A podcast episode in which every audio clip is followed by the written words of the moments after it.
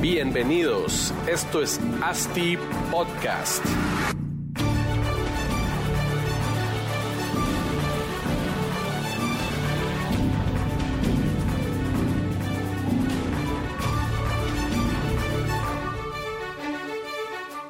Hola a todos, bienvenidos a otro episodio de ASTI Podcast. Ya vamos como por el quinto episodio aquí en la Expo Real Estate Guatemala. Gracias a Barbecue Media, gracias a ADIC por permitirnos estar aquí grabando este contenido de valor para todos ustedes, fans de ASTI Podcast.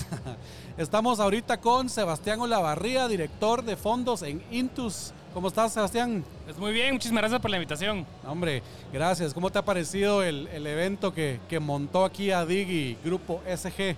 Es bonito, creo que hacía falta en el mercado, especialmente el año pasado y este año han sido bastante grandes.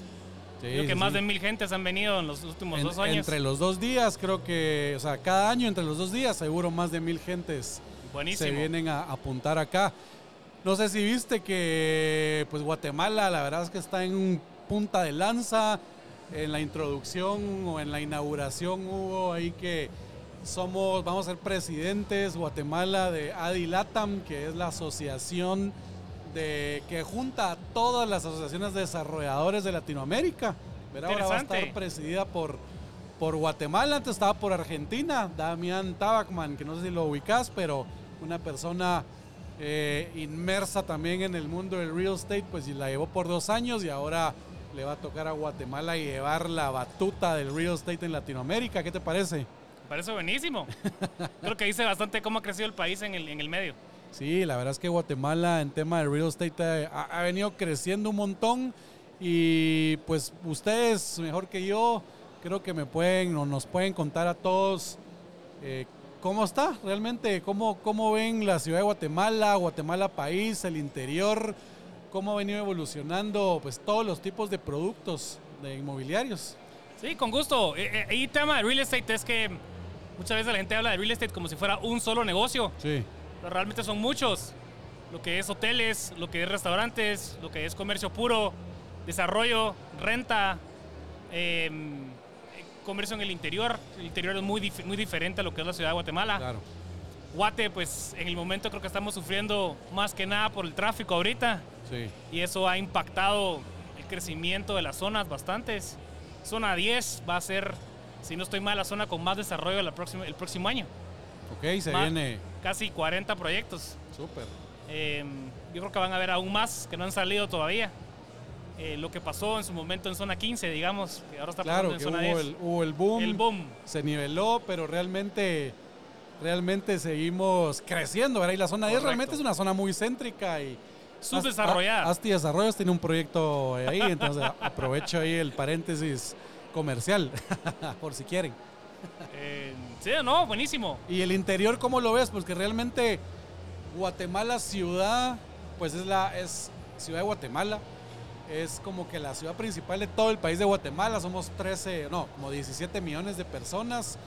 En el área metropolitana se juntan, ¿qué? 3 millones entre, pues entre todo el área metropolitana, pero hay áreas que vienen creciendo bastante en el interior. ¿Qué, cómo, ¿Cómo han notado ustedes ese crecimiento y qué potencial, qué oportunidades ven ahí? Yo creo que el potencial que más se ha dado regresa también al tráfico, porque claro, como decís, son como 3 millones de personas, pero entran 1 o 2 millones más todos los días. Sí, pues. Entonces la gente está diciendo, bueno, ¿por qué no desarrollo en Shela? ¿O por qué no desarrollo en, en, en Escuintla? Uh -huh. ¿Por qué no desarrollo en Reu? Y creo que ya estamos viendo proyectos grandes de apartamentos en, en Shela.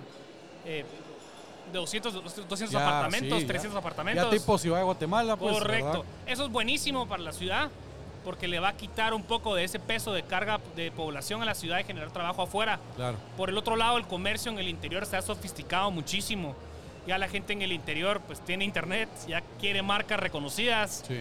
Eh, las marcas se están expandiendo como grupos al interior.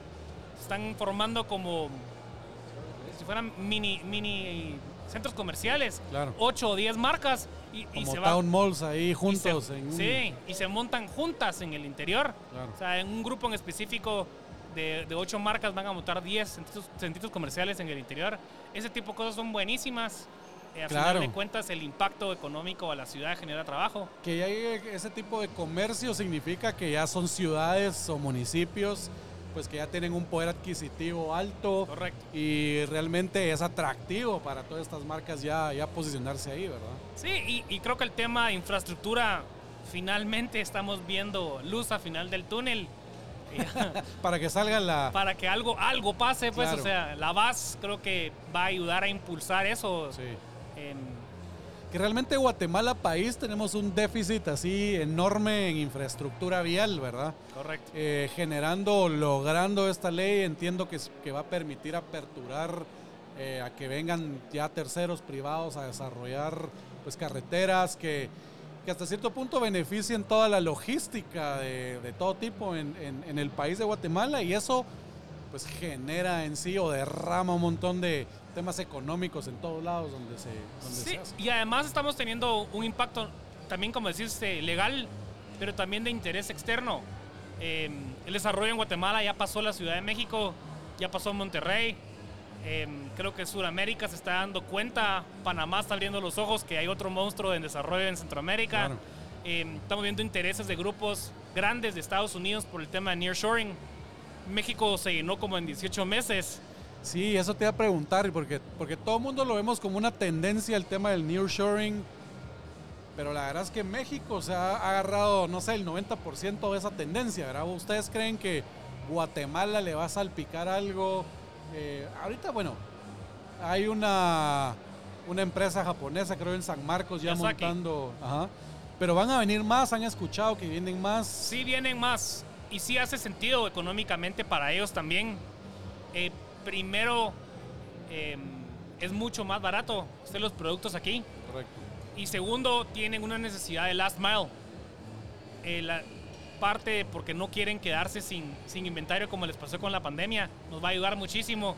Y aunque nos salpique el 5% que le salpica a. México, creo que va a ser un impacto enorme a la ciudad. Nosotros viendo, pues yo personalmente he visto el boom industrial en, un lu- en lugares como Nuevo León, que ahorita acaban de anunciar que Tesla también va a entrar y todos están, hasta se ven en las, pub- en las publicidades de proyectos de vivienda, ponen a, ponen a Elon Musk bien diciendo, ah, yo voy a comprar en este proyecto, ¿ah? pero realmente el tema industrial, puchica, todos están haciendo industrial allá, se ha vuelto... El, el- el tema es que mientras Guatemala y Centroamérica empieza a generar pedidos por internet, cada pedido de internet o empresa de pedido de internet consume 2.5 veces más espacio industrial que una, Claro. que una empresa de comercio, porque no Sí, tiene pues, tiendas. sí. Entonces la necesidad es mucho más grande. Eso nos va a ayudar porque va a forzar que el sector privado eh, asfalte lo que no está asfaltado en Sí, pues, Guate. seguro. Entonces creo que nos va a ayudar a solucionar el problema de tráfico. La carretera de, de Guate a Reu creo que eventualmente se va a terminar.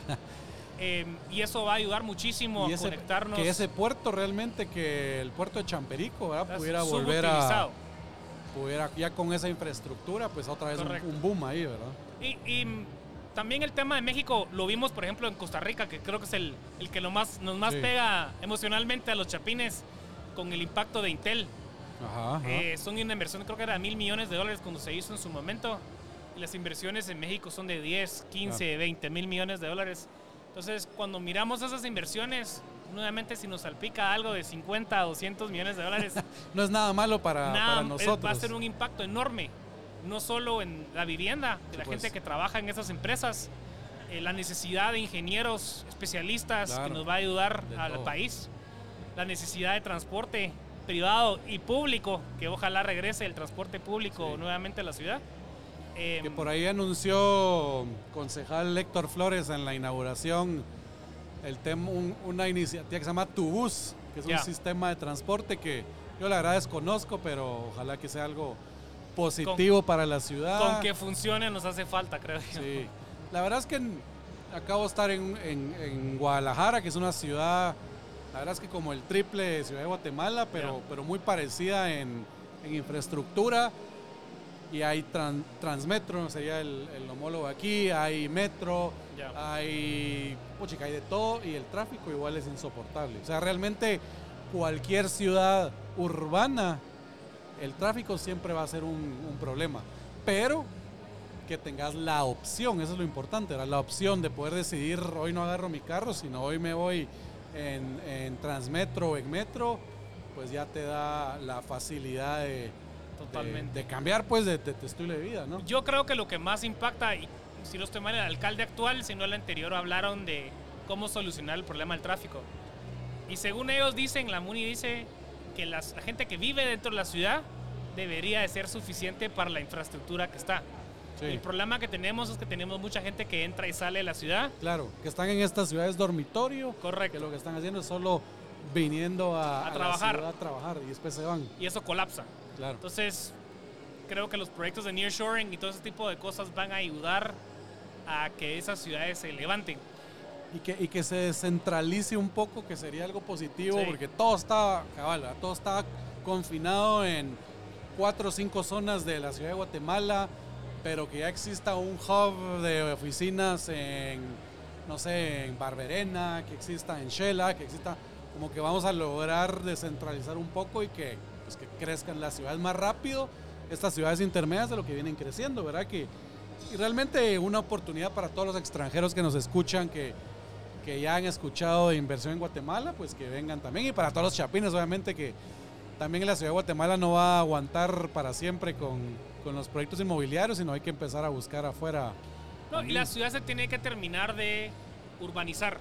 Sí, O sea, ustedes tienen proyecto en zona 12, ¿no? zona 12. Eh, Dos. eh, esa, es, esa, es un- esa es una zona que le hace falta, yo digo, como una- un par de décadas para terminarse de urbanizar. Sí, Pero es una zona que le falta urbanizarse, no hace sentido tener esas tremendas plantas adentro de la ciudad.